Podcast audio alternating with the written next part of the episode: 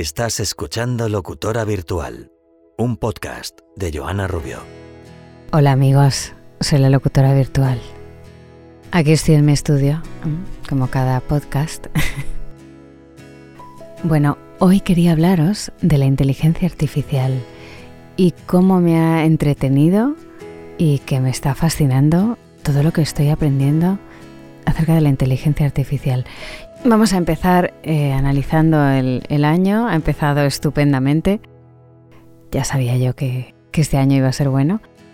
Y lo cierto es que durante la semana trabajo bastante, pero el fin de semana estoy dedicándolo a aprender cosas. Primero quiero decir, porque ahora vivimos en un momento que cualquier cosa que, que dice alguien los demás lo toman como una promoción pagada y, nada más lejos de la realidad. Ya me ha pasado con el otro podcast que hago, el de Estás Online, que un oyente cree que nos pagan las marcas por decir iPhone, WhatsApp, eh, cualquier cosa, BMW. Entonces me di cuenta de que sí, que ahora el que no cobra es tonto, pero bueno, será si te quieren pagar por ello, ¿no? Entonces, eh, como yo no hago las cosas para ganar dinero, sobre todo las cosas más creativas, pues me doy la licencia de hablar de lo que me da la gana. y hoy os quiero hablar de doméstica. Estoy segura que lo conocéis. Es doméstica con la K de kilo, ¿vale? Ya lo conocía de hace tiempo, lo que pasa que los cursos no eran tan chulos, la verdad, no tenían tanta variedad y no eran tan molones. Y este fin de semana he decidido que quiero aprender, meterme de lleno en la inteligencia artificial. Entonces eh, me he hecho un curso estupendo de una chica que se llama Katia Kovalenko. Ahí lo dejo. Bueno, el caso es que ella eh, analiza un poco las eh, herramientas de inteligencia artificial que hay hoy en día para enfocarla hacia las presentaciones de, empresas o de proyectos. Que es una cosa que me interesa mucho porque de mi época cuando estudié publicidad, pues todas las ideas creativas me gusta poder plasmarlas en algo que se explique por sí mismo, ¿no? Pero bueno, el caso es que mm, he hecho el curso este, que encima están ahora en oferta, está tirado de precio, un poco para, para enterarme, de, porque todo el mundo habla de la inteligencia artificial, y le tiene mucho miedo a todo el mundo, pero yo quiero ponerlo en práctica y darme cuenta realmente si le tengo que tener miedo o no. Me he hecho el curso, que se me ha hecho muy rapidito, pero bueno, el caso es que me ha dado eh, nombres y, webs y sitios donde ir para probar cada uno de los elementos que ahora mismo está cambiando un poco, es un game changer, ¿no?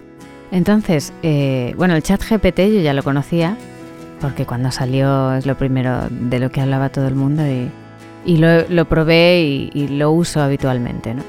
Pero además del chat GPT me habla de programas que no tenía ni idea. Está el Notion AI, que es como un paso más eh, del chat GPT. es de pago, lo puedes usar eh, gratis, pero hay un momento en el que tienes que pagar. Pero es, eh, como os digo, es, una herramienta más para ayudarte a recabar información y, enterar, y, que te lo disponga todo para una presentación. Es como un asistente maravilloso. El Notion AI. Luego hay otro que se llama el Charlie. Es como una especie de chat GPT o de Notion AI, pero lo que hace que es fascinante es que te analiza eh, textos grandes. O sea, tú le metes un texto enorme o un link a una web y te, y te lee todo el contenido y te puede sintetizar eh, cosas, le puedes preguntar en qué tono está escrito, le puedes eh, hacer analizar todo el, el, texto, que son textos densos, por ejemplo, textos médicos o lo que sea.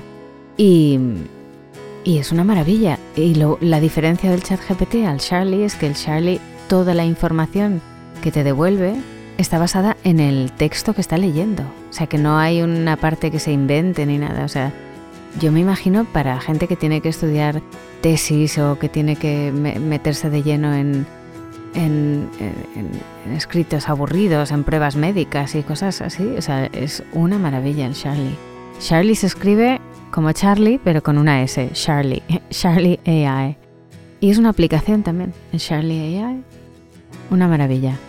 Y ya, de tema de análisis de textos o de comprensión de textos, está otro que se llama el Quillbot, que es un, analizador de, tema gramático y sintáctico que te puede incluso parafrasear párrafos enteros. Pones un copy-paste de una cosa y él te, hace un... te lo parafrasea.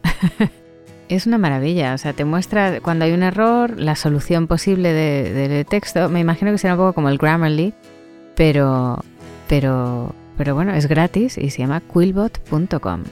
Tiene también la versión premium. De texto así son los que no conocía. Imaginaros ya, solo con hacerme el curso este, eh, que me ha costado risa, yo creo que eran 6 euros. Eh, un montón de vídeos de esta chica explicándome el uso de cómo se podía usar cada uno de estos programas, pues ha sido una maravilla.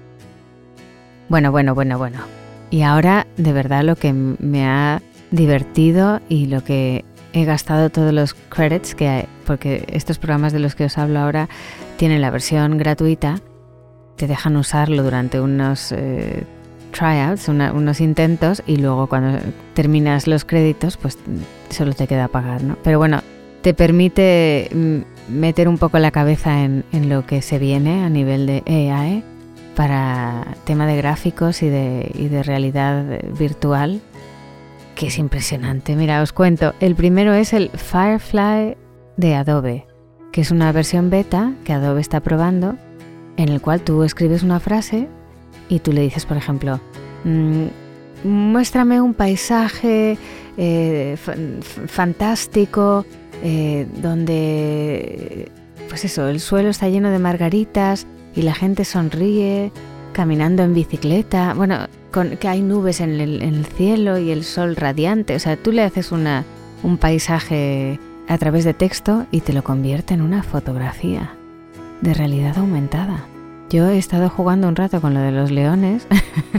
Le digo, crea un león fuerte, muy realista, que camina por la selva y que hay una chica sentada al lado de él. Ah, bueno, le puedes poner hasta una foto para que se base en un a nivel eh, general en, los colores. Por ejemplo, he subido una foto mía y le digo, créame una chica que sea locutora, no sé, un poco para, para ver qué hacía.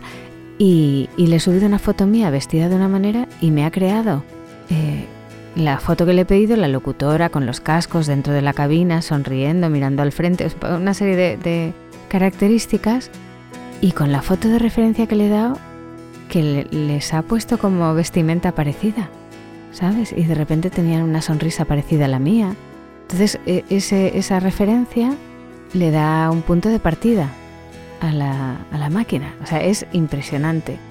Y he estado jugando, probando de todo. Y algunas de las eh, imágenes, porque lo puedes hacer tipo animación, que el resultado sea tipo animación o que sea tipo foto. Y de verdad que alguna de las fotos me ha dejado impresionada porque dices, esta, esta cara, esta señora no existe.